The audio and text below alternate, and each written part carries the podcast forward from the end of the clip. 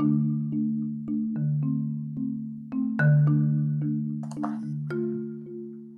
aí, pessoal? Eu sou o Felipe Tertuliano, esse é o Bora Comer Cast e hoje esse podcast ficou top. Para você que é estudante, que é cozinheiro também, empresário, hoje a gente vai dar uma abordagem geral de cozinha, como ter um entendimento na cozinha, tecnologia utilizada na cozinha, padrão de cozinha novos conceitos, como a pandemia afetou. A gente chega a falar até de, da culinária do leste europeu, culinária da Bulgária, da Hungria. Cara, hoje o papo vale a pena. Estou entrevistando o professor, consultor e empreendedor Klaus Vidrick o nome dele não é um nome tão comum, então eu posso ter errado aqui na pronúncia, me perdoe. Eu vou deixar aqui o Instagram dele, professor da, de gastronomia da faculdade é, Senac Águas de São Pedro. Então, vamos deixar de enrolação, vamos começar esse bate-papo que tá massa. O homem gosta de falar e a gente tá aqui para escutar, então vamos nessa.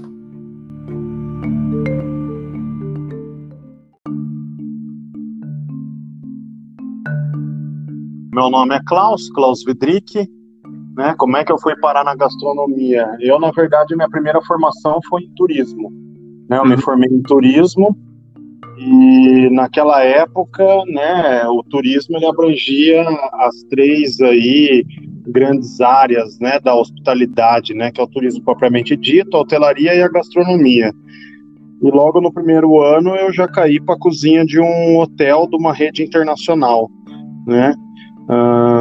Comecei a trabalhar, fazer uma etapa de trainee, então profissionalmente foi assim que eu comecei, se bem que depois eu parei, pouca gente sabe, mas aí eu fui de fato para o turismo, tive agência de viagem, é, trabalhei três anos praticamente na TAM Linhas Aéreas, com aviação mesmo propriamente dito, né, uhum. aeroporto, uma loucura, né, mas eu sempre te fui fascinado pela gastronomia e isso vem da minha família, né? Eu sou de origem eslovena, né?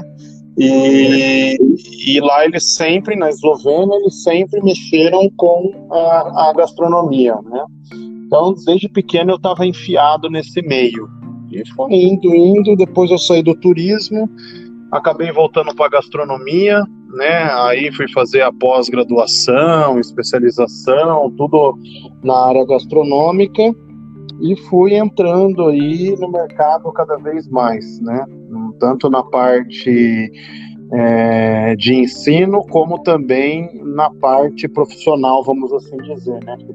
Uhum. E o, quando, quando o senhor foi para a cozinha, assim, o seu primeiro contato qual foi a sua primeira impressão, assim, quando você bateu na cozinha? Você estava falando de turismo, né? É, não, vamos, não vamos revelar a idade, né? Mas nós estamos falando disso na década de 90, né? Final da década de 90, vamos melhorar a situação. E, cara, assim, foi meio assustador no sentido de que a gente sai de uma coisa amadorística, né, de fazer aquela coisinha em casa e começa a se deparar de fato com a realidade, né? Uhum. Acho que é, até mesmo nas, institui nas instituições de ensino, né, a gente ensina o aluno a fazer pequenas coisas, algumas técnicas, preparo, mas todos nós sabemos que na realidade, no dia a dia de uma cozinha, o pega é outro, né, Felipe? Então é, é, bem por aí, né? Então aquela realidade da cozinha, ela ao mesmo tempo me impressionou até que positivamente e isso foi me dando gás para ir crescendo dentro daquilo lá, né? Então de treinar é, esse trainee que fala quando a gente começa em restaurante, nós sabemos bem isso, a gente começa de fato lavando panela, né? Então, uhum. meu primeiro emprego mesmo registrado em carteira era assim, de auxiliar lavando panelas, né? Então uhum. foi daí que eu comecei na gastronomia. Eu acho que é legal isso até a gente falar, que a gente valoriza um pouco todos os setores, né, Felipe? Sim, sim. É, às vezes, às vezes a gente até brinca, né? Fala, ah, o cara vai começar como lavador de panela, mas eu acho interessante, até para você, como profissional, depois, como chefe de cozinha, cozinheiro, antes, pensar duas vezes ao errar e queimar uma panela.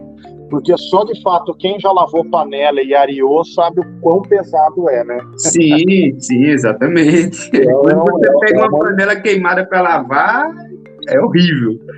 É uma loucura, é uma loucura. Então isso me fez pensar, mudou hoje, né, nessa área de gestão de negócios, tudo em restaurante, até refleti muito, porque às vezes é, eu via os alunos iam, visitavam instituições assim, é, de cozinhas, né? E uhum. falava, ah, aquele ali é o lavador de panela, aquele ali é o steward, é o plunger, o marmiton. Cara, mas eu acho que é muito mais do que isso. Então, quando eu fazia a visita com meus alunos, eu comecei a mudar. Eu falava, olha, aquele ali é o fulano, ele é encarregado por toda a segurança, parte, né, da segurança alimentar nossa. Aí os alunos ficavam meio assim, olhando, né? Uhum. Falei, é verdade, porque ele tá lavando panela, utensílio, se não tiver bem higienizado, tiver resquício, proliferação microbacteriana e depois você vai preparar um alimento, como é que faz, né? Sim, sim. E ali já dá uma ideia para as pessoas de que a cozinha é equipe 100%. Todo mundo depende de todo mundo. Exatamente, exatamente. Tanto é que, né, quando falta alguém, principalmente desse setor, é desesperador, né? O pessoal é, fala, ah, já vai correndo no gerente, no gestor, viu? Não vai ter extra hoje, não tem como chamar um extra aí, porque, nossa, aí começa aquela choradeira de cozinha, né? Ah, mas não vai dar certo aqui, não vai dar tempo, como é que nós vamos cozinhar e lavar as coisas? Não dá, é, é, é muito, é por isso que eu falo, né, Felipe? É muito processo, gestão e organização.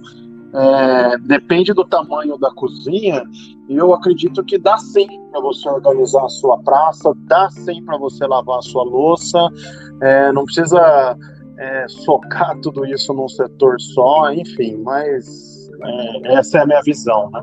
Uhum. E me diz, me diz uma, assim, pegando esse gancho, sobre, uhum. teve, a gente teve uma entrevista passada com um chefe, também professor de gastronomia da universidade lá do Rio Grande do Norte. Certo. E ele fala sobre isso, que na formação dele ele aprendeu da base, de lavar prato e tudo. Que hoje ele nota que os alunos têm um pouco mais de da palavra informal nutelagem, né?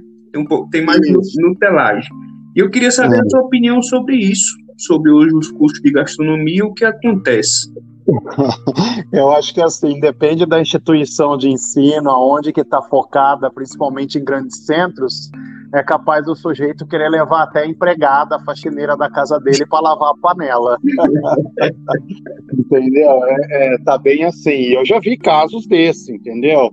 É, então isso perdeu-se muito com o tempo, né?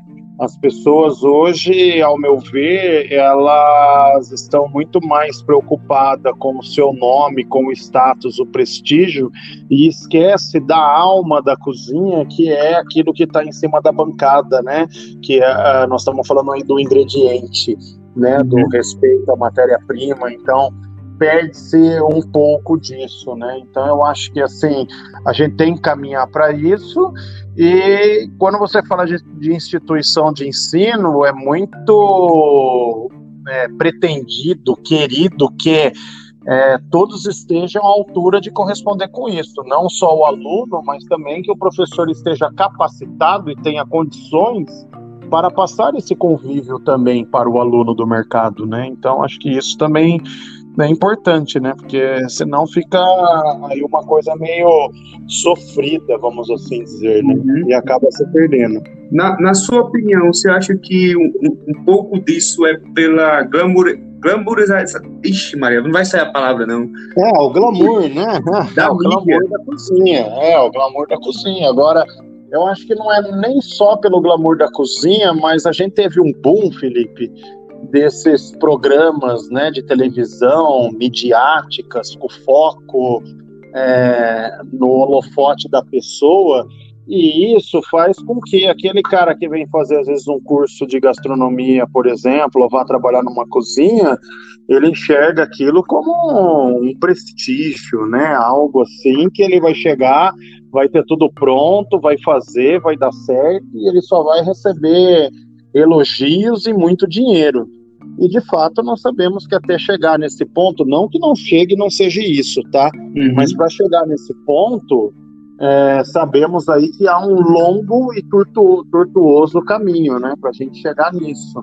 Sim, então sim. a gente tem que, que, pensar macro, né, e não micro. Então eu acho que assim a entrada desses programas aí é, acabou influenciando, né? Cabe aí a cada um distinguir se é positivo ou negativo, mas enfim, é, a gente precisa separar um pouco disso do que é fantasia e do que é realidade. Sim, sim. E no seu começo na, na, na cozinha, na gastronomia, na estrada, né? Quais eram quais eram os seus planos? Qual é a sua expectativa? O que você queria assim? No Cara, isso é, isso é muito legal, né? Porque quando a gente começa a trabalhar, você fala, meu, qual que é meu sonho, onde eu quero chegar, né? Onde uhum. que eu vou parar? E assim, eu na gastronomia eu queria crescer, entrar em empresas, né? É, você começa pensando assim, dessa forma que eu falei agora há pouco, nossa, quero ser reconhecido, tal, né? Um chefe, mas será? Enfim, é, foi muitas coisas acontecendo nesse meio tempo até que eu sempre gostei muito da área de tecnologia, equipamentos na cozinha, né? É, sabemos disso, né? Uhum. E, cara, aí um dia eu fui fazer uma viagem para os Estados Unidos, em Chicago, na NRA, que é a National Restaurant Association. É uma feira que tem em Chicago, uma das maiores do mundo voltado à alimentação. Isso foi em 2012, se eu não me engano, enfim, é, mais uns 10 anos atrás, né, uns 8, 10 anos atrás. E naquela feira, cara, eu encontrei um stand lá da Rational, né, que trabalha com tecnologia em cozinha, e eu já olhava aquilo, admirava, falava, nossa, que bacana, tal. Voltei para o Brasil e liguei lá para esse pessoal da empresa que eu já tinha trabalhado, já estava trabalhando com algumas consultorias, queria saber informação. Veio o convite depois, né, num bate-papo para participar com eles da equipe de chefe corporativo. Uhum. Fui parar dentro da Rational, né? E aquilo para mim, nossa, uma multinacional alemã, foi sensacional, né? E quando eu cheguei nesse ponto, Felipe, eu falei, nossa, porque assim, a gente começou em poucos chefes no Brasil. Uhum. Lá era algumas poucas dezenas, né? E eu falei, não acredito que eu tô nesse meio aqui seleto, tal, né? Então aquilo, quando eu comecei a galgar essas coisas, eu falei, nossa, para mim tá bom, cheguei onde eu queria. Só que assim, a gente como ser humano, a gente tem um saracutico, uma inquietação muito grande, né? Então a gente quer sempre mais. É, nem, todos, viu, buscar... nem todos, tem um... é, né? que fica e eu, é, você tem razão. Alguns ficam acomodados, tá bom naquele naquele pequeno ambiente, né? E ali fica. E eu comecei a querer cada vez mais e fui buscando novos horizontes e desenvolvendo o meu trabalho aí sempre com afinco, né? Certo. essa é a é, questão. Você falou sobre a Rational e uma vez na sua aula me chamou muita atenção quando você falou sobre a implantação de fornos inteligentes, e, inclusive em supermercado, porque a comida de supermercado ela é uma bosta, muitas vezes. É. Muitas vezes. O meu pai é. é representante comercial e a gente sabe que hoje, em qualquer área, o fator humano é um fator complicado. Sim. Cozinheiro, Sim. auxiliar e tudo mais, não é tão simples. Você uhum. com um forno desse, você consegue fazer várias coisas. E aí, muitas vezes, você só precisa de uma pessoa para apertar o botão ou fazer a manutenção. Você não precisa de um profissional extremamente qualificado. Fala é, um pouco mais é. sobre isso, porque eu acho muito interessante esse conceito. Tá, não, legal a pergunta aí. É, se ficar alguma coisa sem responder, a gente vai puxando Mas então, é, quando a gente fala de tecnologia, primeiro a gente está falando de uma tipologia específica, né? Supermercados. Uhum. Então, o supermercado é assim: quando você fala, ah, a comida não é legal, tal, enfim. E de fato, é assim: ó, quando você pensa comprar num supermercado, quando você está numa emergência, num apuro, numa falta de tempo. Você não está sentado no sofá em casa e fala: Meu, hoje eu quero comer uma coisa super gostosa, eu vou no supermercado tal, porque lá tem o melhor doce, lá tem o melhor pão, lá tem a melhor refeição, concorda? Sim. Então já, já, já começa daí. Claro, tudo que eu estou falando aqui não é um absolutismo, Sim. salvo as suas raras exceções. Claro. Né? Então, é, a gente veio numa corrente muito grande para tentar transformar isso dentro de supermercados. Eu mesmo estive à frente de vários projetos desses dentro do supermercado e é muito interessante, porque assim, quando você trabalha consultoria em supermercado, você tem que entender que ele é uma indústria com vários pontos de fornecimento. Cada um tem o seu, a sua quebra, o seu custo, entendeu? Uhum. Então, apesar de ser uma única empresa, então isso é muito segmentado. E a área de rotisserie, essas coisas, restaurante de supermercado, não fica fora disso, né? Às vezes você é um cliente, você vai comprar, se é um restaurante de supermercado, você vai comprar do supermercado hortifruti, é, carne, essas coisas. E às vezes, Felipe, é um problema grande porque assim a quebra do setor e o pessoal quer empurrar tudo para o restaurante rotisserie, né? Mas não é assim. A gente tem que ver de fato o que pode ser encaixado ou não. Esse é o primeiro ponto. Uhum.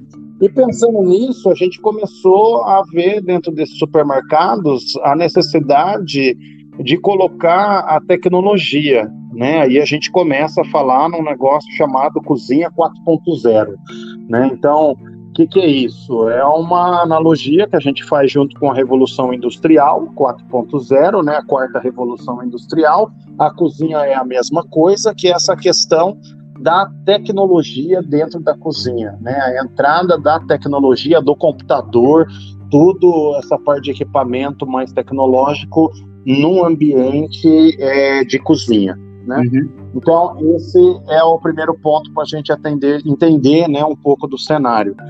Paralelo a isso, Felipe, a gente tem uma outra questão, a qualificação da mão de obra. E isso me dá um revorteio aqui, como diz o caboclo. né? Porque a gente sabe que a qualificação da mão de obra nos setores, principalmente nesse segmento, não é muito boa. É, primeiro que falta capacitação, treinamento. Uhum. Segundo é que falta qualificação. E terceiro, né, nessa qualificação, capacitação, falta o quê? É, uma política de remuneração adequada. Então, o cara que vai lá, ele ganha aquele X reais, ele fazendo daquele jeito ou de outro jeito, para ele tanto faz, entendeu? Uhum. É diferente quando você está trabalhando numa cozinha e você coloca o seu amor, a sua essência. De novo, não estou dizendo que todos que estão lá não façam isso, uhum. mas sempre você sabe, tem chefes e chefes, tem cozinheiros e cozinheiros, ajudantes e ajudantes, concorda? Sim. Assim como, é, assim como em toda profissão, uhum. né? Tem médicos e médicos, engenheiros, advogados e advogados, e professores e tal, e vamos adiante. Então a gente começou a, a, implantar um pouco mais isso, trazer tecnologia, até porque, como você falou que a comida é ruim, o que que faltava que a gente via? Primeiro ponto, padronização então, sabe aquela coisa? Você vai num lugar, você come, acha a comida muito legal, aí você indica para um amigo. O amigo vai, só que a comida é um horror, né? Ele acaba não gostando, não fica aquela coisa bacana, então não fica nada nem um pouco atrativo, vamos assim dizer. Sim, né? Sim e, então, e desagrada gente... os dois, né? Desagrada quem indicou, fica envergonhado, e quem comeu, Exato. achou ruim. Exato. E aí a gente começou a trabalhar um pouco essa questão aí da, da padronização, a redução aí de recursos, né? Recursos, estou falando que economizar água, energia e esses equipamentos tecnológicos vêm para isso, e uma redução dos custos também com mão de obra. Tá? Então, se eu tenho uma mão de obra que muitas vezes ela não é eficaz, não é eficiente, como que eu consigo trabalhar isso? Às vezes não é para mandar o cara embora, mas para que ele tenha tempo de trabalhar o essencial, uma decoração num prato, um ajuste, uma sintonia fina, entendeu? Então essa gama, quando você me coloca de supermercados aliado à tecnologia, sabor, a gente tem o equipamento. E ele faz sim muitas coisas, Felipe. Tanto é que a gente tem que até desmistificar um pouco essa questão do nome. Uhum. Porque todos nós falamos, ah, é um forno. Ele não é um forno. Tá? Forno é o que a gente tem na padaria, na nossa casa. A gente tem que quebrar isso. Ele não é um forno, ele é uma central de cocção. Tá? Porque se ele fosse só um forno, né, uhum. ele não ia fritar, não ia fazer vapor, enfim. Uhum. E ele é o que? Uma central de cocção, onde na década de 70 os alemães juntaram o calor seco com o calor úmido e geraram com isso que a gente chama de calor combinado, uhum. né? Então a gente conseguia através disso então ter um controle melhor dos alimentos, aí faz assado, fritura, cozido, ah, cara, é N possibilidades, né? A gente gosta de ter o desafio dentro do equipamento e cada vez fazer alguma coisa diferente, vamos assim dizer, a, né? Se auto-desafiar. Aproveitando o, o, o, gancho de, da desmistificação, é, na minha cabeça, assim, vendo como um leigo também, quando falo Sim. em forno, eu já penso, porra, é caro é, um, é uma coisa assim, cara. Eu, eu pergunto ao senhor se existe possibilidades de um restaurante pequeno, eu não digo nem pequeno micro, porque já é um nicho mais complicado. Mas um restaurante que, até nessa pegada de hoje, que é o delivery, que quer padronizar mais, que quer otimizar mais, uhum. né? porque o forno ele permite essa, essa flexibilização, da otimização. É. E é. se ele tem condições de adquirir como, como são os planos, como como é que dá para esse nicho entrar nesse mundo? É, é assim, ó, lógico que em termos de preço, essas coisas, é assim, eu tô falando de uma marca específica, né? uhum. né? Mas tem N marcas. Primeiro você vai ter que ter uma boa negociação com o distribuidor, né? Tem fabricantes que vendem o equipamento direto e aqueles que necessitam de distribuição. Então você tem que ver primeiro essa questão da negociação e assim é, outro ponto interessante é assim até eu quando eu não estava na gastronomia profissionalmente eu olhava um equipamento desse e falava nossa isso aí é para restaurante grande para gente que tem dinheiro uhum. Depois que eu comecei a entrar mesmo no mercado, enxergar esses equipamentos de tecnologia, sabe o que eu descobri, Felipe? Que não é só para o grande, é para o pequeno também, porque a, a, otimização dele de processo é tão grande que o pequeno ele sai na frente, uhum. entendeu? Diante dos demais. Quer ver um exemplo? Ah, você pega lá, você falou, tem um restaurantezinho pequeno por quilo. E ele faz lá, por exemplo, o vilão do restaurante dos custos, nós sabemos que são as proteínas, uhum. né? É, Cara, você imagina, você põe uma sobrecoxa para assar no forno convencional, vai perder lá 40%, tá? Tô dando um número hipotético. É. Imagina um equipamento desse que eu tenho uma perda de 20%. Eu tô falando um ganho, Felipe, de 20%. Sim. De 20 a 40, entendeu? Nessa relação eu tenho um ganho de 20%. Quer dizer, olha a linha de raciocínio. Eu não aumentei meu cliente, não fiz nada, estou vendendo a mesma coisa. Eu investi num equipamento, eu não gastei, eu investi num equipamento. E aí o que, que acontece? Eu estou ganhando mais dinheiro. Então, se eu faturava 40 mil nesse grupo de proteína, 20%, eu estou falando de 8 mil reais a mais. Felipe, sem fazer nada, sem trocar móvel, chamar mais cliente, divulgação, 8 mil. E aí você falar que 8 mil você não consegue pagar uma parcela do equipamento desse, aí nós estamos em Nárnia, né? Mas aí consegue, é lógico, cara. Aí vai depender também muito o que de banco, quais condições de financiamento você tem, você vai pagar à vista. E eu já vi de tudo. Eu já vi o grande empresário chorar no banco e fazer aí um leasing, vamos assim dizer, e já vi aquele pequenininho de periferia mesmo que trabalha com PF, e esse caso eu vi, e a senhorinha guardar o dinheiro ali, Felipe, pagar um equipamento desse à vista. Entendeu? Entendi. Então, cara, é muito interessante isso. E, e, e é, Fala como eu achei interessante você falar nisso, porque eu queria que você contasse algumas experiências com proprietários de restaurante, porque eu, já trabalhei em muitas cozinhas e eu já vi é, empresário que às vezes economiza ali no alface e às vezes ele tem um gasto é. de desperdício uma gestão mal feita que ele está perdendo horrores, mas ele está brigando com você porque você gastou mais uma folha de alface ou mais um detergente. Como é que é explicar para esse cara isso que você falou que faz todo sentido? É, é muito difícil, né? Já faz 10 anos aí que eu estou à frente da Eurochef, que é a minha empresa hoje de, de consultoria, né? Então a gente tem vários clientes. Cara, assim, esses dias eu estava fazendo uma conta, já foram mais de centenas aí que, de cozinhas que eu passei, né? Então eu posso te falar com propriedade disso, porque assim, a gente vê que o cara ele quer economizar em palito de fósforo para gastar em tocha, é bem o que você falou, né? Então, é bem é. isso. Então, por exemplo, o cara ele chega lá, folha de alface, e eu concordo, há uma gestão hoje, você usar aquela coisa de restaurante folha de alface para decorar travessa, baixela, prato, isso é totalmente demodê, né? Fora de moda. O próprio prato ele tem que ser bonito por si só. Uhum. A montagem, a apresentação do ingrediente, a cor. Então, se você tem um equipamento bom, uma cozinha boa, ou você, mesmo sem ter equipamento e é bom e consegue fazer isso, é sensacional, é um custo a menos. Agora, já peguei isso também, entendeu? Eu trabalhei com um proprietário de restaurante, o cara queria economizar no detergente, daqui a pouco ele queria colocar sabão em pedra né? Olha que loucura, né? Sabão de coco aí em pedra, nutricionista pira, olha que é um negócio desse.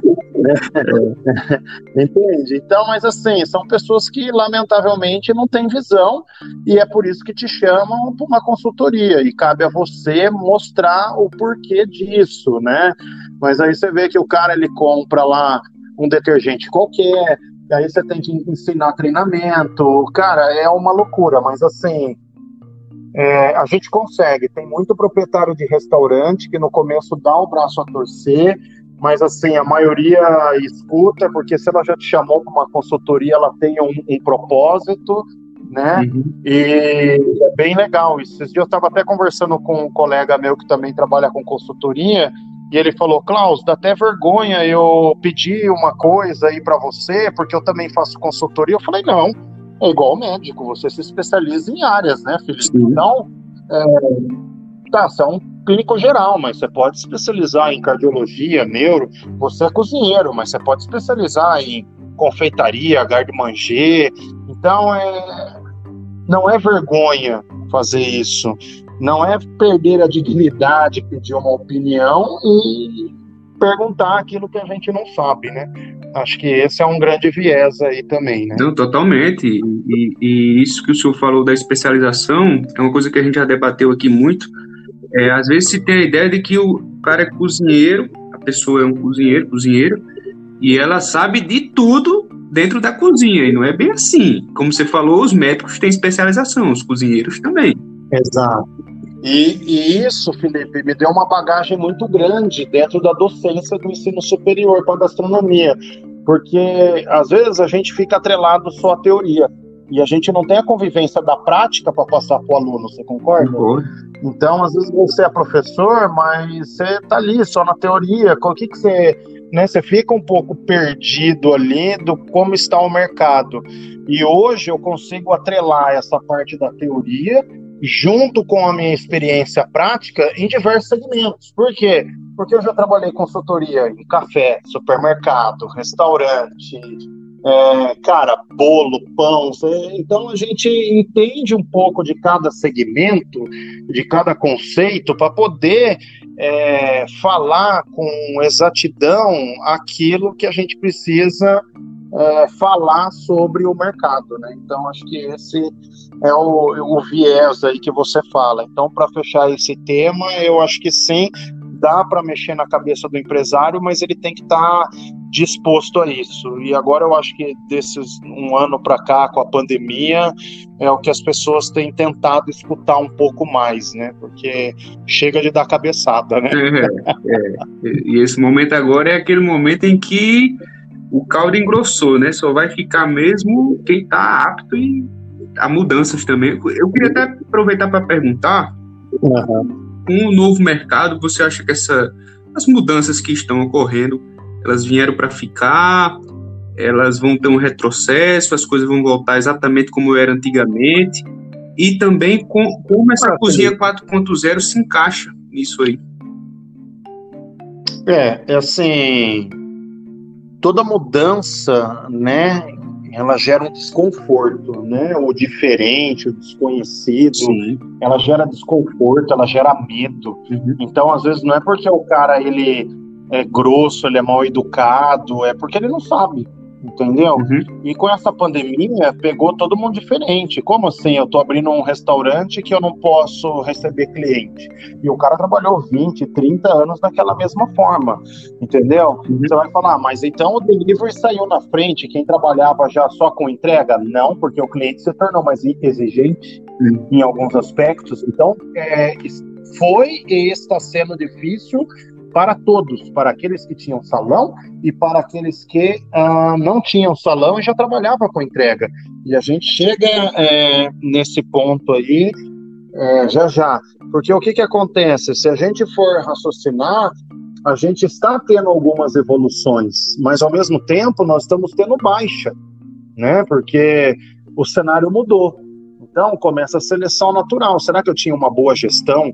Será que os meus custos estavam de fato bons? Por que, que eu consegui sobreviver e o outro não? Por que, que eu não e o outro sim? Então a gente, Felipe, começa com essas inquietações. E às vezes, quando você fala de cozinha 4.0, que é a entrada da tecnologia, vem para facilitar, porque às vezes é menos mão de obra e onde a gente tem que trabalhar, e na cozinha 4.0 você fala muito nisso no futuro, que é uma cozinha de finalização. Eu nem gosto desse nome regenerar, né? Que alguns falam, ah, a gente faz aí o pré-preparo, depois regenera e serve. Cara, regenerar para mim é ressuscitar algo que tá é. morto, atropelado, né, cara? É, é um negócio meio estranho. Eu acho que natação fica até melhor mesmo. É, até pro cliente soa, soa melhor, porque assim, ó, eu explicar pro cara que você vai esquentar a comida dele, ele vai falar, porra, mas aí eu compro no mercado uma linha de congelado, qualquer lugar, e esquento no micro-ondas em casa. É, falar esquentar, ah, eu já acho que é coisa velha. Ah, vai esquentar uma coisa antiga. É. Agora, quando a gente é profissional e fala, não, aqui eu tenho uma cozinha de pré-preparo, e aqui o que a gente faz nessa outra cozinha é a nossa cozinha de finalização.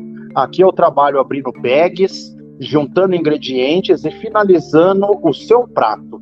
Essa deveria ser a semântica. E isso, dentro do mercado norte-americano, né, nós estamos falando aí de Estados Unidos, é, já acontece há mais de 10 anos, Felipe. Eu estou cansado assim, da gente ver isso dentro de é, internet, cases, em loco, quando você vai nessas feiras aí, é, né, internacionais. Cara, é, nós estamos muito atrasados ainda nessa questão. Então, assim, o futuro é sim a cozinha de finalização, é pré-preparo. Se você tem mais de dois, três restaurantes, temos que ter uma cozinha centralizada.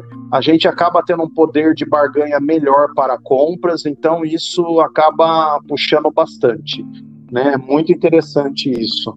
Né? Então, aí, quando a gente fala dessa parte aí que eu falei para você, né, do, do cara que ele já trabalha com delivery e ele quer é, fala assim, ah, eu vou sair na frente na pandemia. Não vai, porque o cliente agora ele quer, ele tá mais exigente com a qualidade da comida que chega na casa dele, com a embalagem. Cara, quantas vezes, para para refletir, quantas vezes você já não recebeu ou quem está aqui nos escutando já não recebeu em casa aquelas refeições, tudo na marmitex, num isoporzinho amarrado numa sacolinha.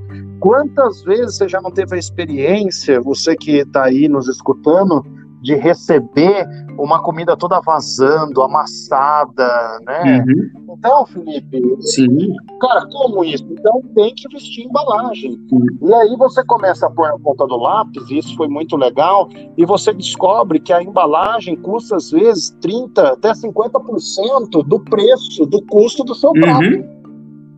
Entendeu? Olha que loucura. Aí o cara fala: não, mas eu não vou gastar isso. Mas aí você perde cliente entendeu? Aí você está perdendo o cliente, porque o cara quer ter essa experiência. Então, eu acho que a grande tarefa nossa é propiciar essa experiência em casa. Né? Então a gente vê pessoas se moldando, aí, se moldando a isso, e no caso da logística, né, a entrega, isso é outro absurdo, né, Felipe? Como é que está essa questão da logística hoje, né? É, quem que está entregando para mim? Ah, é motoqueiro de iFood, de Rap, de Uber Eats, cara, diversos aplicativos nós temos aí. Só que assim, será que esses caras estão levando aquela comida que você fez com tanto carinho, com cuidado? Muitas vezes não. Uhum. Entendeu? Porque, Felipe, raciocina comigo, se nós fechamos o salão do nosso restaurante e não temos o garçom, o garçom ele faz esse papel de levar a comida da cozinha até o salão. Quem vai levar a, a, comida da cozinha até a casa do cliente é o motoqueiro. E ele está fazendo esse papel do garçom. Uhum. Tá entendendo? Então, Perfeito. ele tem que ser educado, ele tem que estar tá bem vestido, ele tem que ter postura. Eu já vi casos de restaurante que estão vestindo os, os motoqueiros de entrega, de delivery, de roupa de garçom, com colete, gravata borboleta. Você acredita? Porra, você sabia, Não, então é, cara, cada um inova do jeito que dá, entendeu? Ou você vai inovar no processo da tecnologia, você vai inovar no serviço, entendeu? Então você tem que ver para que lado você vai correr. Então o cara faz isso. Agora você pega lá, o cara chega, você imagina, o cara vai entregar, ele desliga a moto, toca a campainha. Boa noite, senhora. Vim trazer a refeição que você estava esperando. Chegou o seu momento de prazer com o nosso restaurante pô, você já até assusta, fala, não, deve ser pegadinha. Onde que tá a câmera desse negócio? É verdade. Não é verdade? Você olha pra não, não, não, não pode ser. Aí você sai, o cara tá já sem capacete, às vezes até com luva branca e fala, aqui está a sua refeição, olha, meu nome é Carlos, um bom apetite, é um prazer servi-la, espero voltar em breve. Cara, se você tiver ali um dinheirinho na mão, você já dá a caixinha pro cara, entendeu? Não tem como. E você entra dando risada, porque você fala, meu, não acredito. Sim, eu, eu, eu, adorei essa, essa sua colocação, porque eu lembrei aqui, né, em casa, quando chega comida, o cara chega buzinando, parece que o mundo tá se acabando. Isso. Eu já tô num puta Isso, é, é. Já tô puta buzinando, acelerando, né? Ah, pra ver que a moto é, faz barulho chegou, porque ele tá com pressa. Mas, cara, a gente tem que ter um time para isso, né, do serviço. Então tem, aí você recebe essa refeição, Felipe, na sua casa, abre a embalagem e tá lá, né, o nome do cidadão, igual você tem aí, né, o nome é Carlos, olha, Carlos, obrigado, é a sua terceira refeição no nosso restaurante. Que prazer servi-lo novamente tal, papapá, olha, sua primeira experiência, espero que esteja bom, não sei o que, está aqui nosso WhatsApp, nos dê um feedback, fale direto com o chefe. É, é, é, a personalização do negócio, entendeu? Tá muito máquina, é assim, Felipe. Ah, eu vou fazer um pedido, eu entro no aplicativo, eu faço, clico OK, sai lá o cupomzinho na cozinha, a cozinha executa, põe na sacolinha, ah, bi, bi, bi, entrega e vai embora. Que experiência você viveu? Nós temos que entender que a gastronomia é muito mais do que comer e suprir a necessidade fisiológica que é a fome. É uma troca de experiência, é ter prazer, é se encantar. É essa satisfação plena, Felipe, que vai fazer com que você retorne a um estabelecimento e não assim, ah, meu cliente vai ser fiel. Uma pinóia, não existe cliente fiel entendeu? Não existe. O cliente ele é fiel até que apareça outro melhor, entendeu? Agora, quando você tem a satisfação plena daquilo, você não troca por nada, porque, meu, o cara te trata com carinho, e aí nós estamos entrando na psicologia, uhum. pirâmide de Maslow, falando de autoestima, entendeu? Quando o cara te chama pelo nome, te dá uma atenção, um carinho, tal, né? É outra pegada. Eu até falo às vezes, o que é mais importante, o produto ou o serviço? Quer dizer, a comida ou o atendimento? Muitos me falam a comida, tá? Mas aí você vai no restaurante, a comida é sensacional, mas você tomou patada a noite inteira do garçom, você volta? Não volta, hum. entendeu? Agora a comida estava mais ou menos, Felipe, mas o garçom foi lá, olha, senhor Felipe, o senhor me desculpa, tal, nós tivemos um problema aqui, olha, peraí, vou trazer uma cortesia, olha, vem cá, meu nome é Edson, olha, puxa vida, isso é uma coisa esporádica, nunca, vou chamar aqui o gerente para o senhor conhecer, não sei o que, ó, vem ver a cozinha. Felipe, eu garanto para você, você não é assim, ah, eu vou voltar. Não, mas você pensa pelo menos em dar uma segunda chance para esse lugar. Sim, Entende? Então, sim eu, tenho, eu tenho até. Você lembrou, você falou bem, eu concordo muito com isso. Que comida ruim, mas atendimento bom, você dá uma segunda chance. Agora, ao contrário, eu acho que você não sim. volta. Tem um exemplo aqui, eu, eu trabalhei no restaurante lá no Jardins, que acabou a batata frita, aquela batata frita tradicional, e aí o chefe disse: uhum. Eu vou mandar a rústica. Disse pro garçom: Avisa pro cliente que uhum. eu vou mandar a rústica. O garçom chegou lá embaixo e mentiu. Ele disse: Não, é, é, o cliente recebeu, ele não falou nada. e o cliente fez: Essa batata tá diferente. Ele fez: Não, é porque o chefe cortou diferente. Disse, não, essa, isso não é a batata que vem aqui. E aí o chefe ficou sabendo, uhum. e o chefe foi na mesa, pediu desculpa, falou o que tinha acontecido, acabou, informei pro garçom, a gente colocou a rústica porque acabou a outra, peço desculpas, se a gente puder recompensar de alguma maneira. A cliente se, se deu por satisfeita porque não uhum. se sentiu enrolada e, e aí continuou sendo cliente. Eu acho que quando o cliente se sente enrolado, maltratado, aí realmente ele não volta. É, eu acho que são duas coisas aqui que a gente pode analisar quando você me coloca esse case, né? A primeira, faltou a batata, eu vou servir outra. Cara, por que que faltou? Sim. Ah, porque acabou. Acabou, acabou porque não teve planejamento, porque não teve gestão, e ponto. Não adianta você falar, não, mas é que é meu fornecedor que falhou. Cara, quando a gente está trabalhando é, compras, política de compras, eu tenho que ter uma previsão, então eu vou comprar lá 30 quilos de batata.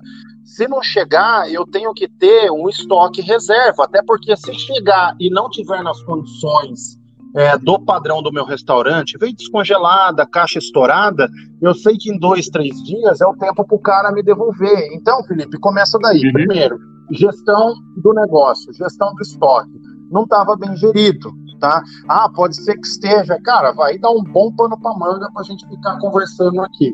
Só para falar de gestão de estoque. Uhum. É, e o outro que eu acho mais fantástico é assim: o chefe decidiu, cara, sensacional, ele está pensando ali numa solução. Só que é o que você falou no começo, tem que ser um trabalho em equipe, o garçom tem que jogar em equipe nisso, né? Então ele tem que saber vender o produto lá na ponta.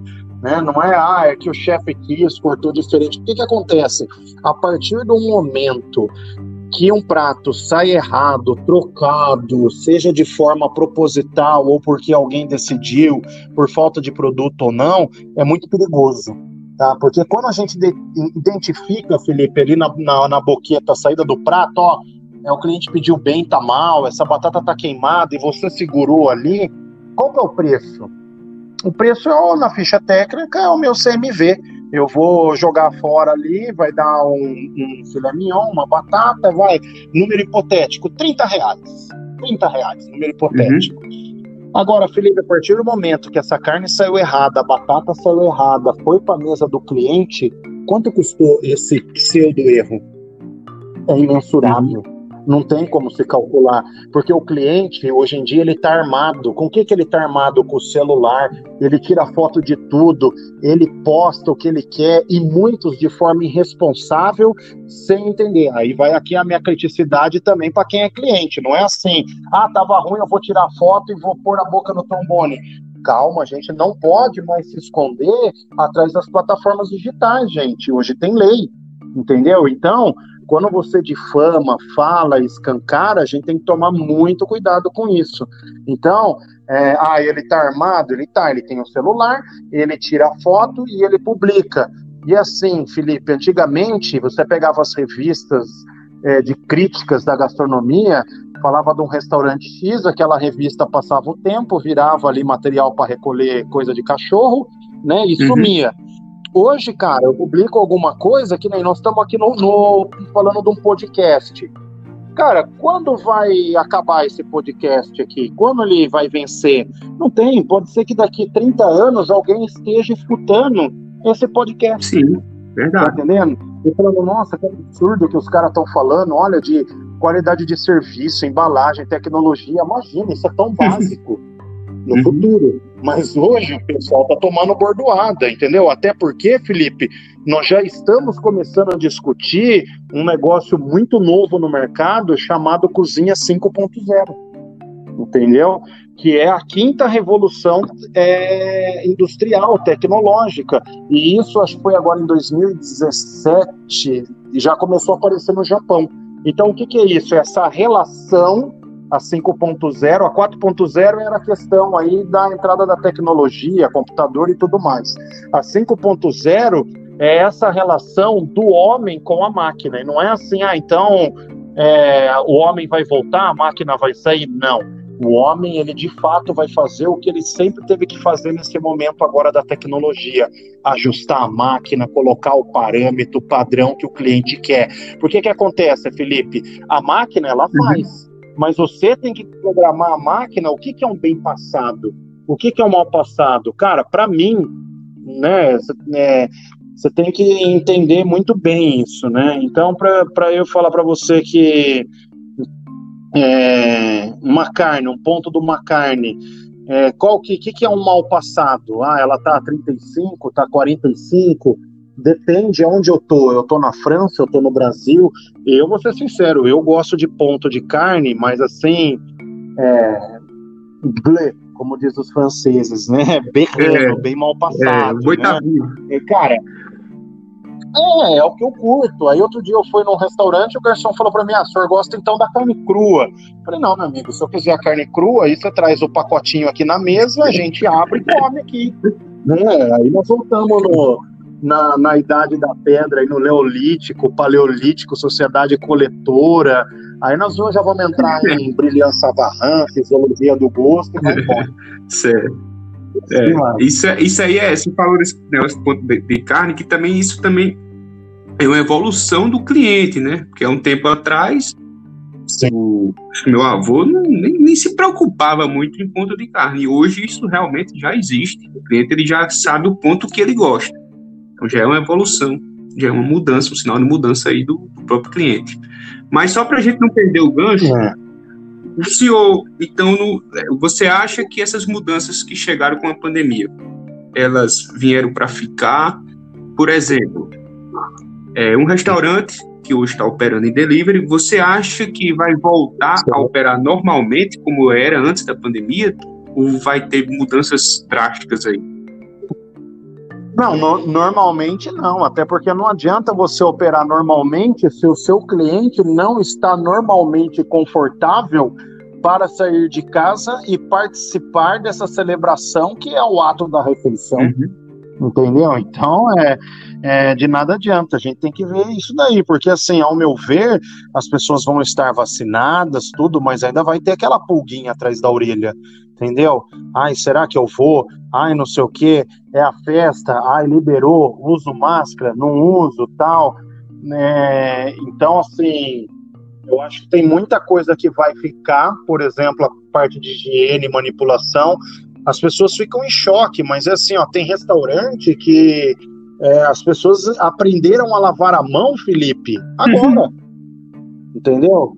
E você sabe do que eu estou falando porque você já trabalhou em diversas cozinhas. Entendeu?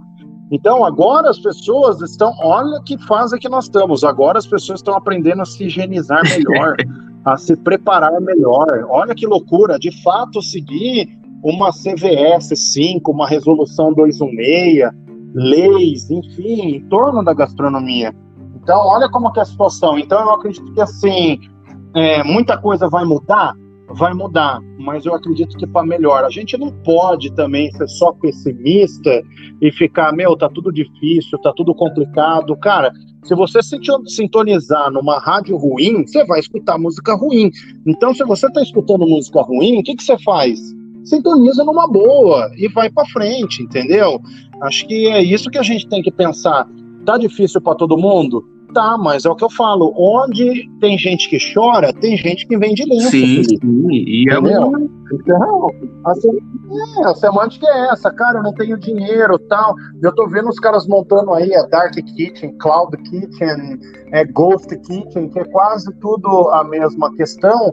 E o cara montando dentro da cozinha da casa dele. E o cara tá tendo sucesso, entendeu? E você vê de tudo o cara oferecendo. Sim, sim, entende? Sim. E o cara tá tendo aí saída do negócio. Então é assim, É, o brasileiro ele é um, um, povo incrível nessa questão da criatividade, né? Às vezes a gente até fala que ele tem que ser estudado pela NASA, né? Em alguns posts que a gente vê, mas ele se vira, cara. Entendeu? Agora, ah, tá difícil para mim, tá, mas meu, veja uma oportunidade. Às vezes, é, o jeito que está a situação, a gente está meio cego, olhando só a ótica negativista, mas qual a oportunidade disso? Felipe, se a gente falar que no meio dessa pandemia tá todo mundo só perdendo dinheiro, é mentira. Tem gente que tá ficando rica, milionária com Sim. a pandemia. Entendeu? E por que, que você não pode ser parte disso? Exato. Entendeu? Aí, o senhor. É, aí, ah, mas no restaurante. O senhor falou bem, bem num ponto que eu gostei que, assim, da mudança. Toda mudança, mesmo que ela venha para o bem, ela causa incômodo até você adquirir, digamos, hábitos de correr, correr é um hábito saudável, ela causa uhum. incômodo. Você vai ter um benefício uhum. maior, mas uhum. no início vai ser incômodo. Mesma coisa é que está acontecendo agora também. Tem muitas mudanças que estão sendo feitas, e como você falou, tem muita gente se dando muito bem, como também tem gente se dando mal. Mas isso sempre aconteceu. Sempre teve gente se dando bem e gente se dando mal. Sim, outro dia, outro dia eu fui falar pro cara lá, o cara procurou uma consultoria, falou tal, ah, vou fazer hambúrguer, mas não sei. Ai, mas assim, o cara quer abrir um negócio, mas ele já tá pensando no negativismo, uhum. né? Ah, eu vou abrir, mas não sei se vai dar certo. Tem um monte de hamburgueria já vendendo hambúrguer. Cara, mas todo mundo vende o mesmo hambúrguer, é igual, é blend de carne, é molho, é pão. Não é possível que você não consiga fazer aquilo que a gente sempre falou do different and better. O que, que você consegue fazer de diferente e melhor em torno disso? Se não, Felipe, não abre mais pizzaria, não abre mais sorveteria. Não, porque um já abriu, você não pode mais abrir. Então não abre mais posto claro. não abre mais padaria. Como? Entendeu? Vai jogar no serviço, entendeu? Como é que você faz isso? Então, é quais são essas possibilidades de negócio? É enxergar isso, entendeu? Ter essa, essa criticidade, essa visão desafiadora é muito legal. E o desafio faz com que a gente cresça, entendeu? Então, acho que a gente tem que buscar isso dentro da gastronomia também, com certeza. Sim, Sim. E, e Acho que só Pedi uma dica para o senhor do seguinte: você sabe que Sim. aqui no Brasil se, se, vê, se gosta muito de empreender com mercadinho, restaurante, são, acho que devem estar aí no top 5. Uma pessoa hoje que quer empreender, uhum. inclusive quando você faz o curso de gastronomia, todo mundo já acha que você ou vai ser chefe ou vai ser dono de um restaurante. É impressionante. Para quem, quem quer começar isso, qual seria uma dica assim? Como começar? Alguém que está escutando aí, poxa, eu quero colocar um negócio para mim, qual seria a dica? Comece desse jeito. É, é assim, é, eu tenho participado de bastante é, bate-papos aí, né, com o pessoal da gastronomia, nessa época, conversando com especialistas, e assim, tem pessoas que falam que precisa ah, com 50 mil. Outros entendedores falam, não, imagina, menos de 300 mil você não monta uma cozinha. Felipe, eu já vi gente quebrada pegar o fogão da casa, a geladeira da casa, acreditar naquilo, fazer um cardápio. Não vou falar o cara nem a cidade, mas era um cardápio assim que ele não tinha desperdício e se sobrasse ele conseguia trabalhar é, no dia seguinte. Esse cara hoje ele tem forno combinado, equipamentos. É, é, o cara virou um monstro dentro da gastronomia, uhum. entendeu? E quanto que ele começou com fogão residencial, uma geladeira. Você vai falar, mas qual foi o investimento? Zero. Entendeu? Lógico, vamos pegar aí, o cara pagou um aluguelzinho ali e tal, né? Usou os pratos da cozinha, você vai falar, ah, Cláudio, você tá brincando.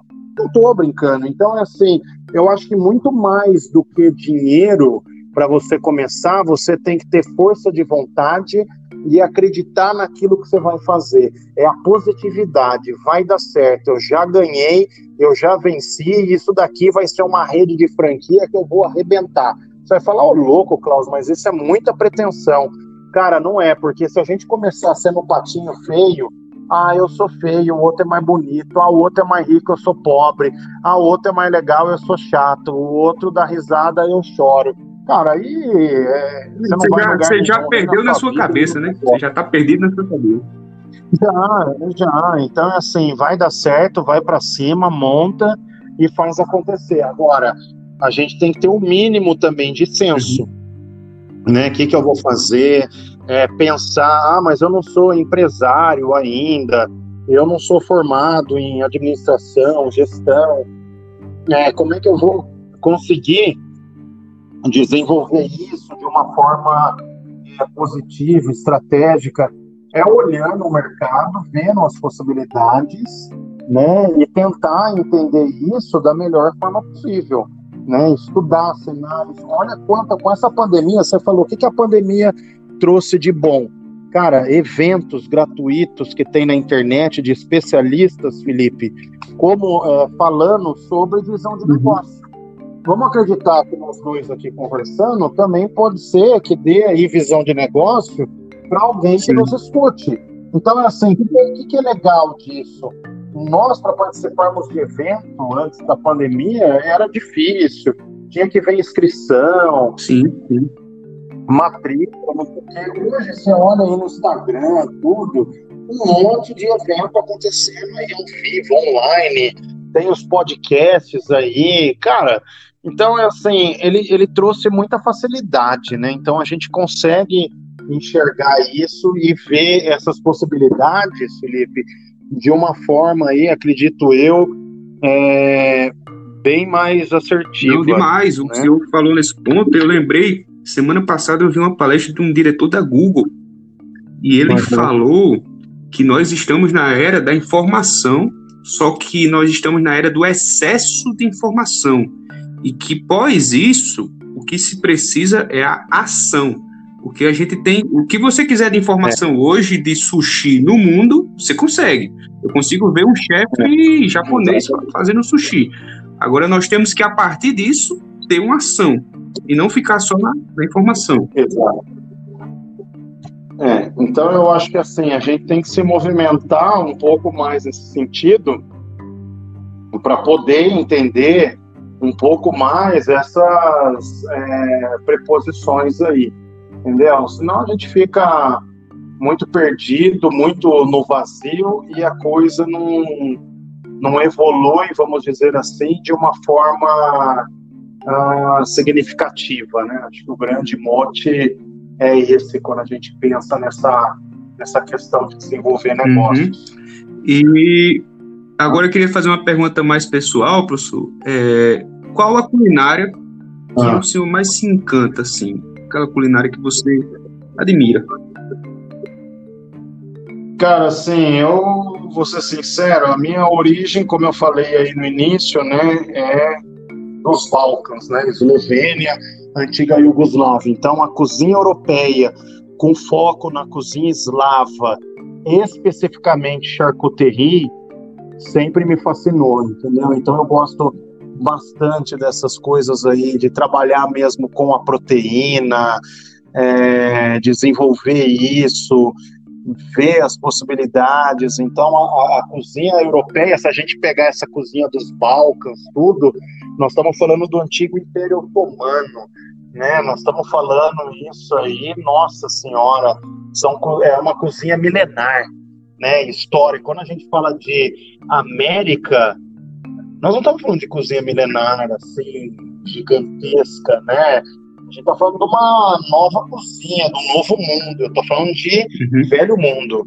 Então a gente tem que ver essa base, onde está. Então, eu gosto bastante da cozinha europeia, a cozinha alemã é fantástica, húngara, croata, sérvia e assim vai. Eu acho que tem muita coisa que dá para a gente né, discutir e pensar em é, cima legal. disso, entendeu? São várias legal porque a gente, muito, a gente fica muito é fechado a Itália, França, Espanha, Portugal. E aí você falou de, uns. Inclusive, sendo bem sincero, eu não conheço quase nada da cozinha alemã, da húngara. Você tem é. algum prato assim que você possa falar um pouco, que, que você gosta? Cara, tem um que eu até postei esses dias, né? Que é assim, por exemplo, a cozinha alemã, se a gente pegar ali, eu gosto, sair um pouco desse negócio de joelho de porco tal, né? Que é o Weissmann, uhum. enfim. é, mas lá tem os bolos de carne que são os queice, que eles chamam, que é como se fosse um queijo de carne. Então é a mesma massa da salsicha, né, uma carne emulsionada, e essa massa, Felipe, a gente coloca numa forma de bolo inglês e leva no forno para assar. Então ela fica um negócio assim sensacional. Aí você corta uma fatia larga de um dedo e faz na chapa servindo com pãozinho e mostarda. É top, entendeu? E aí você tem variações, que nem eu falei do flash quesse, que é o com a carne. Mas muito usual também é o Leberkäse. Quando nós estamos falando de Leber, nós estamos falando de fígado em alemão. Então nós temos esse a base de fígado. Aí alguns vão torcer o nariz. Ai, mas fígado, ai, não sei o quê.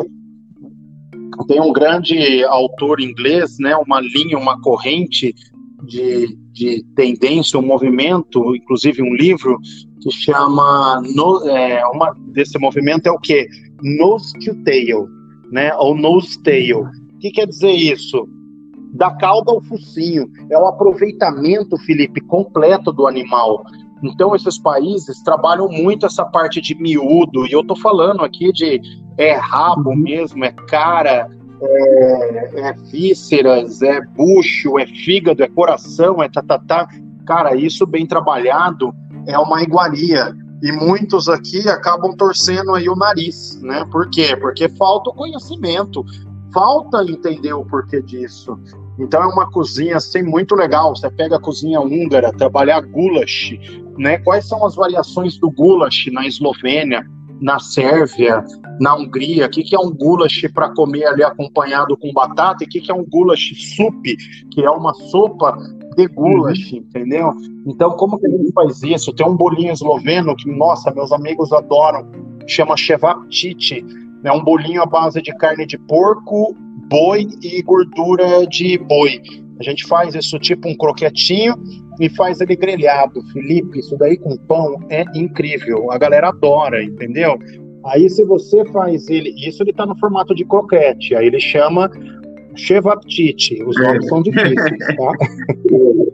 É, se você mudar ele num, num, numa, num formato de um hambúrguer, aí ele vira Prescavitza, né?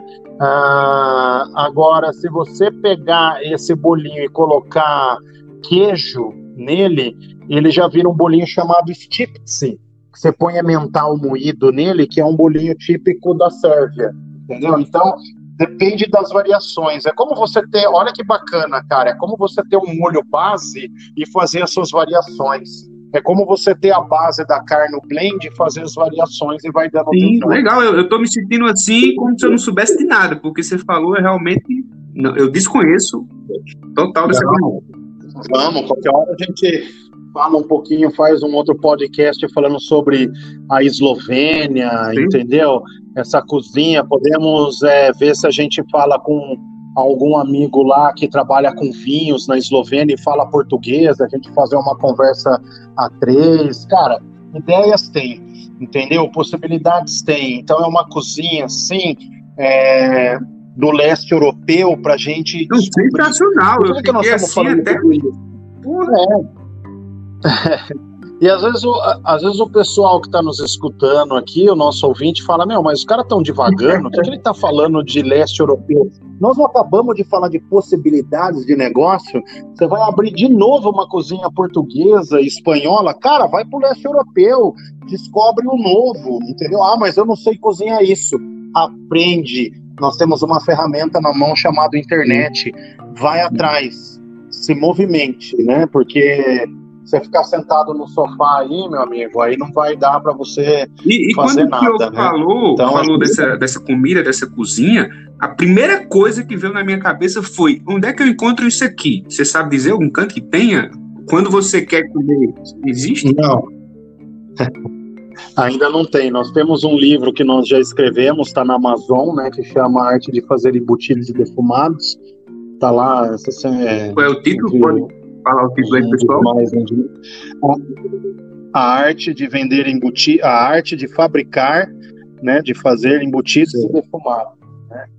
Então, você tem esse livro que fala um pouquinho sobre essa área da charcuteria, né? Então isso é muito É muito bacana isso. Daí você acha na, na Amazon, tudo, né? A arte de fazer embutidos e defumados. Então a gente fala da tradição da família em desenvolver a charcuterie mas a gente tem um projeto para tentar trabalhar um pouco nisso, porque na Eslovênia é muito bacana, Felipe, que nós temos até linguiças de denominação de origem, como é o caso da linguiça Krajinska, né, que é uma linguiça fabricada em todo um padrão, como ela é feita um amarril com palitinho, ela é levemente defumada.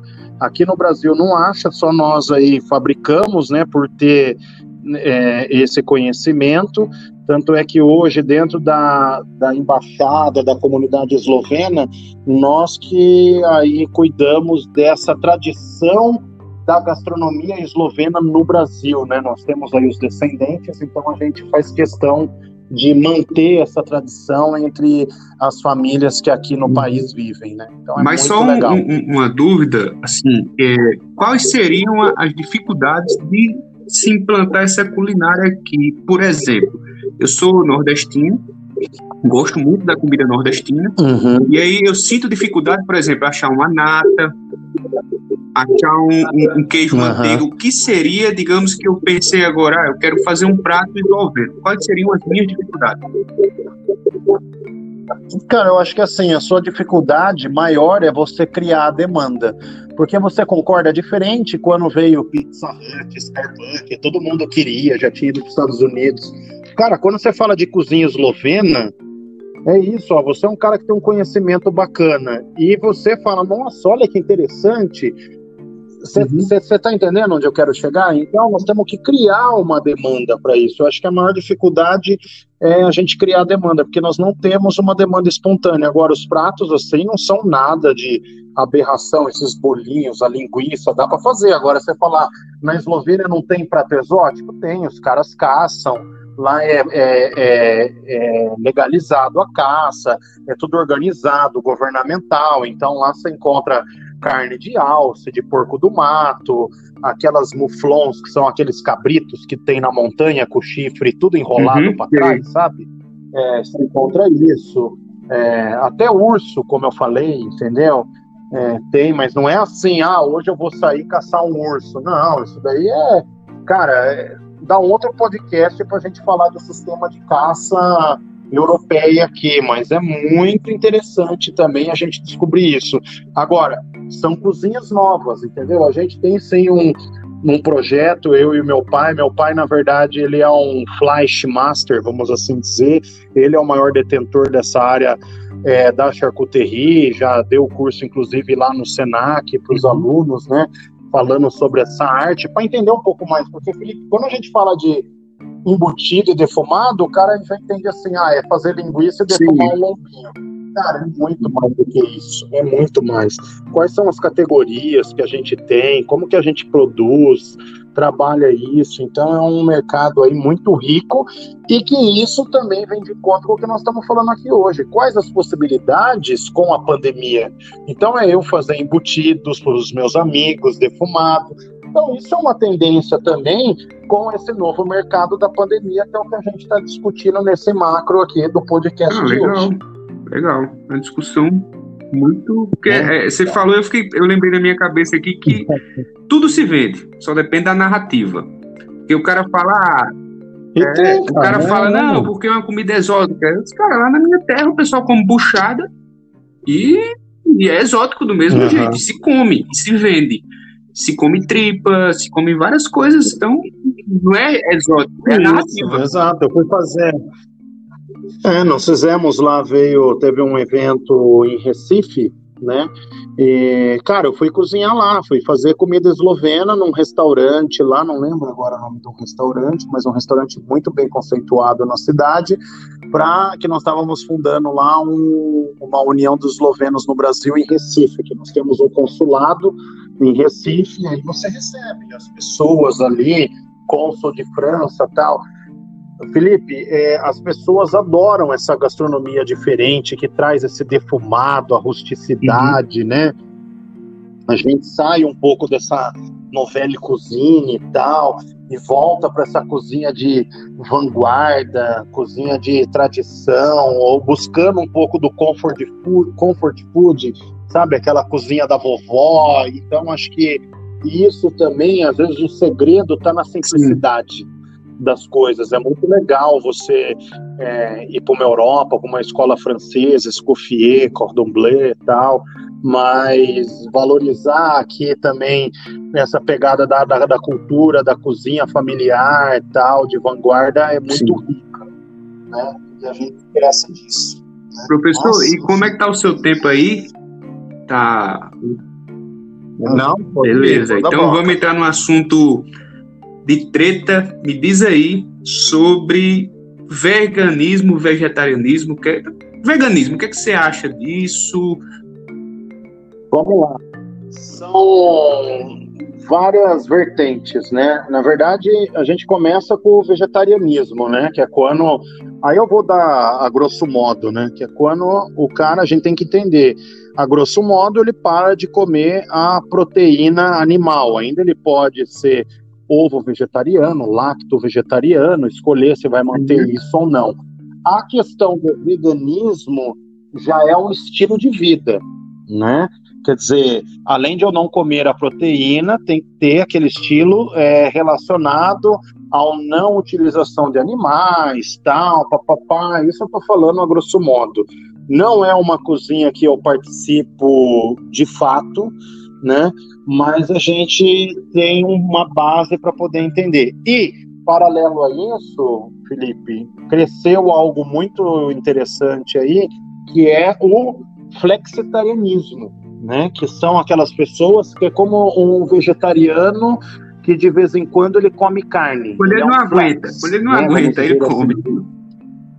É. Então, cara, é legal o movimento? É, porque aí já começa a se falar em, em redução de é, resíduos para o meio ambiente e tal, papapá, matança de animais. Aí a gente tem que entrar em várias coisas. E, e aí você começa a discutir isso Agora nós tivemos aí o Dia Mundial da Água e a gente descobre que 70% da água boa do mundo é utilizada, sabe para quê, Felipe? Isso não sou eu que estou falando, é dado estatístico científico internacional. 70% é utilizado para agricultura. Tá me entendendo? Então, é assim, cara, é legal, é legal o movimento, mas eu acho que a gente tem que estar tá muito bem inserido na filosofia do negócio, entender de fato é, da importância disso e não ver como um modismo, né? Entender aí, hoje as pessoas estão indo, que é outra tendência, né? As, a, alimentos plant-based, né? Então é assim, ah, eu quero um hambúrguer, mas não pode ser de carne, vai ser de plantas. Então eu faço uma massa de grão de bico, mas aí eu preciso de textura, eu uso um cogumelo, eu preciso de cor, eu uso a beterraba, e eu tenho um belo de um hambúrguer plant-based, né? Então a gente tem as variações em cima disso aí também. E para concluir isso que você me perguntou, esse tema aí, né? Eu acho que sim, é um mercado que vem crescendo forte. É, vai crescer cada vez mais, até pela situação que nós estamos vivendo, né, da pandemia, as pessoas, eu, eu começo a ver isso, as pessoas, não sei se você está enxergando isso, mas as pessoas estão reduzindo o consumo de compra de carne. Sim, sim, até que tá. Né? Exatamente. Então, isso pode ser uma tendência não porque ah, é uma filosofia de vida para mim, uhum. mas é uma necessidade. E a hora que você vê, o cara está se tornando um flexitariano, que é o pé de entrada para um vegetariano e depois o cara ir para um veganismo, entendeu? Então pode ser isso é, um caminho. Então a gente vê essas tendências em cima disso, né? As pessoas consumindo ovo, cara, ovo agora é a moda, entendeu? Você trabalhar em um restaurante focado em ovo é capaz de você ganhar dinheiro ainda. Você vai falar, Klaus, que absurdo, focado em ovo. Cara, eu já montei um, um projeto para um cara que o restaurante dele era focado em arroz. A matéria-prima base dele era arroz. Então era bolinho de arroz de entrada, é, risoto, arroz de pato, galinhada, de sobremesa, arroz doce, tudo era arroz. Você, você falou isso aí, me, me chamou a atenção. Eu, eu morei fora do Brasil há três anos, quase quatro anos atrás. E quando eu ia comprar uhum. carne, era um momento. Era assim, caraca, eu preciso comer uma carne que eu tô desejando.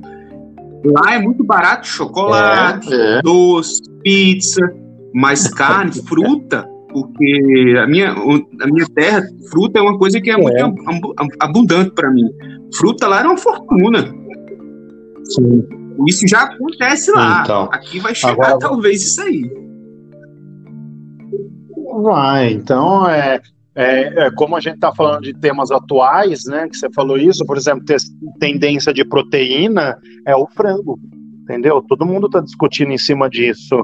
É, quais as possibilidades com o frango, entendeu? Será que o frango também não fica crocante? Como que a gente trabalha a pele do frango para isso? Entendeu? Igual o porco fica o uhum. crack-crack lá, né? Tá, o porco também tá caindo o preço agora, né? Mas enfim, é, isso é um altos e baixos. É, hoje eu já ouvi aí que tem também uma. Uh, o salmão já vai começar a subir nas próximas semanas, entendeu? Aí já está acontecendo coisas lá no Chile que vai impactar aqui.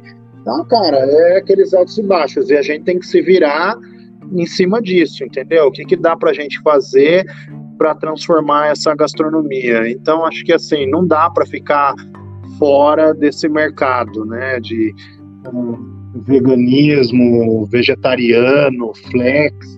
A gente vê restaurante coloca um prato ou outro, agora não é uma obrigação, mas sim, às vezes, algo desejável se você quer é, atrair ou atingir essa uhum, parcela sim. desse público. E, e sobre carne suína, eu, eu, uma opinião particular minha, eu adoro carne de porco, acho uma das melhores carnes do mundo.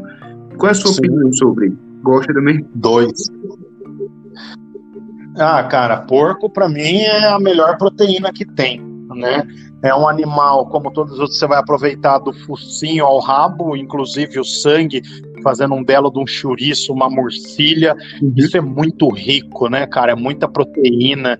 Então, é, o porco é um animal, assim, fantástico que Deus nos agraciou, né? Então, acho que, assim, quando a gente está falando de animais, pros é, aqueles que não consomem, que estão nos escutando, a gente tem que pensar num consumo com respeito, né?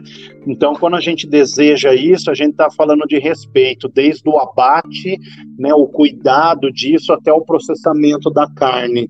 Não é judiar, brincar, mas aquilo ali é, se doou para nós, né? Então tem toda uma parte filosófica aí que eu acho que é importante, até porque um animal estressado, né? Quando a gente faz o abate, sabemos aí que é muito é, complicado, né? O resultado uhum. dessa carne, né? Mas enfim, eu acho que o porco dá para você fazer N coisas. Acho que todos os animais aí, se você trabalhar direitinho, dá para você ter boas produções. Mas o, o, o porco aí é, sensacional. É, muito bom, é uma delícia. Sim, sim. É, como outras proteínas aí, é o que eu falo, é assim, a gente trabalhando direitinho a proteína, o modo de preparo, é, dificilmente ela vai dar errado. Às vezes eu vejo numa cozinha, ah, eu não fiz o prato direito porque a matéria-prima veio ruim. Cara, mas ruim quanto? O que, que você conseguiu aproveitar? Qual foi sua linha de criatividade, inovação? Uhum. O que, que você fez nisso, né? Então acho que tem que ir muito qual, por qual é o, aí, tá? o prato, seu prato preferido? O prato que você adora? Cara, meu prato preferido que eu gosto, eu acho que assim, não tem prato preferido, eu acho que tem proteína preferida, né? E a proteína preferida é justamente o porco. Hoje você falar para mim, Klaus, o que, que você não come? não sei, entendeu? Acho que quando eu era mais jovem, até antes de entrar da gastronomia, eu tinha várias restrições alimentares. E aí eu fui descobrir Felipe, que não é restrição, é padrão, é padrão gastronômico. A gente é chipado, criado num padrão dentro da casa da gente. Então a gente come aquilo, não come isso, tal. Mas salvo os alergênicos, se você cria o hábito de comer aquilo duas, três vezes, é algo sensacional. Há muito tempo atrás eu não podia ver salsão. Hoje, cara, eu sento numa pegada com Blood Mary e adoro comer um salsão, entendeu? Um talo de salsão é, pô, sensacional. Então, é assim, é coisas que você é, aprimorou. Então, eu acho que esses pratos à base de porco e principalmente miúdos, igual você falou aí de um sarapatel uhum. e tal, essas coisas, eu sou aficionado nessas coisas, entendeu? Adoro cozinha exótica, é incrível. Exótica que eu falo assim desses animais, tal, acho que é, é bem bacana isso, né? Mas para isso a gente tem que entender a cultura, o porquê disso, por que o cara come isso, o que, que aconteceu na Europa, né? A gente está falando de 1800 e pouco com a fome, imigrantes que vieram para cá, né, fugido da fome, porque você tem duas cadeias. Você tem os imigrantes que vieram para cá por causa da guerra e os imigrantes que vieram por causa da peste, da fome. Então, cara, o que é passar fome? Entendeu? Será que você não come qualquer coisa? Lógico que come, uhum. entendeu? Você se vira. Agora, tem que entender a questão histórica, humanística dentro é, desses pratos existentes na gastronomia, né? Por que come isso? É igual você tá falando, ah, o nordestino lá, ele come o sarapatel e não sei o que, tá, tá, tá. Tá, mas da onde é a influência disso? Qual o processo histórico? Entendeu? Então a gente sim, tem que sim, enxergar eu, eu acho todo, né? isso né? fenomenal. Que a cultura e a história ela explica muito ah. por que, que a gente consome aquilo. Isso é maravilhoso. É isso aí. Uhum. Entendeu? Enfim, não sei o que mais a, você gostaria de é, perguntar. A gente tá, tá chegando saber. ao fim, eu, eu, eu agradeço muito a sua presença, foi uma honra. Beleza, eu que agradeço aí a sua atenção, o seu convite. Acho que o caminho é esse que a gente falou aqui. São várias uhum. possibilidades dentro da gastronomia, né? E fica aí nesse né, podcast as dicas anotadas para aqueles que querem iniciar ou fazer alguma coisa ou tomar novos rumos aí do seu negócio. Sim, e eu pedi ao senhor que você deixe aí o seu Instagram, se quiser falar do Eurochef ou de algum empreendimento, alguma coisa, fica à vontade.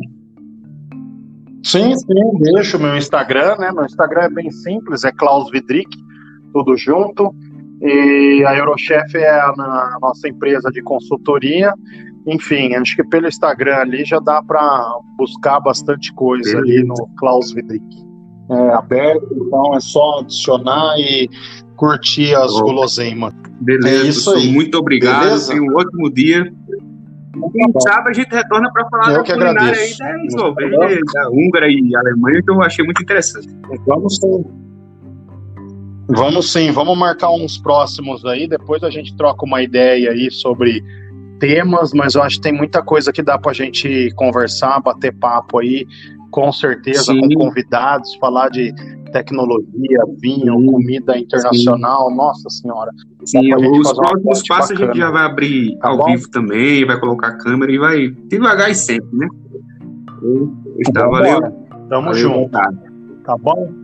Agradeço a você e agradeço aos ouvintes aí que tiveram a paciência de compreender um pouco mais sobre isso que nós falamos aqui. Não é às vezes o que todos querem ouvir, né? Sempre há divergências de opinião, mas fica aqui a minha singela manifestação e pensamento sobre esse grupo gastronômico. Tá bom? Um grande abraço.